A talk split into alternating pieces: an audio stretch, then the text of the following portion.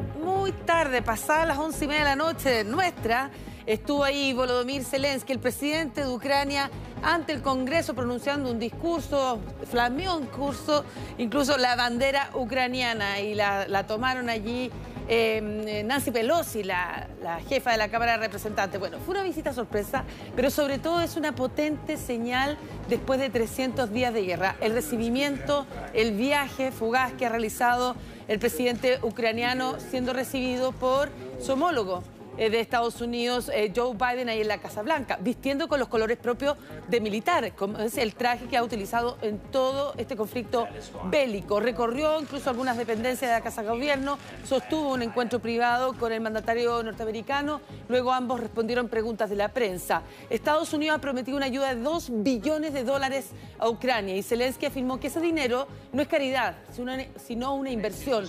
Denunció a Vladimir Putin por su política que calificó de genocidio advirtió que si no se frena su agresión, será cuestión de tiempo para que otro país se, vea afectado como el de ellos y que la victoria de Ucrania será también la victoria de los Estados Unidos.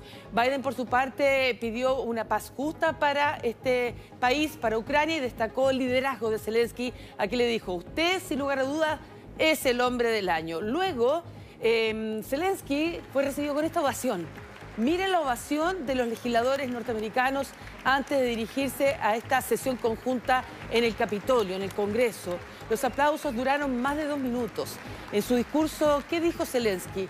Manifestó que contra todos los pronósticos Ucrania no cayó, que aún está viva, que esta batalla no es solo por el territorio, no es solo por la vida, la libertad, sino que por la democracia en Ucrania. Prometió que su país nunca se va a rendir ante Rusia Hoy el Kremlin ha reaccionado, pero no reaccionó frente a la visita que hizo Zelensky a los Estados Unidos, sino sobre los misiles Patriots que Estados Unidos le va a entregar a Ucrania. Dijo que eso solo agrava la guerra.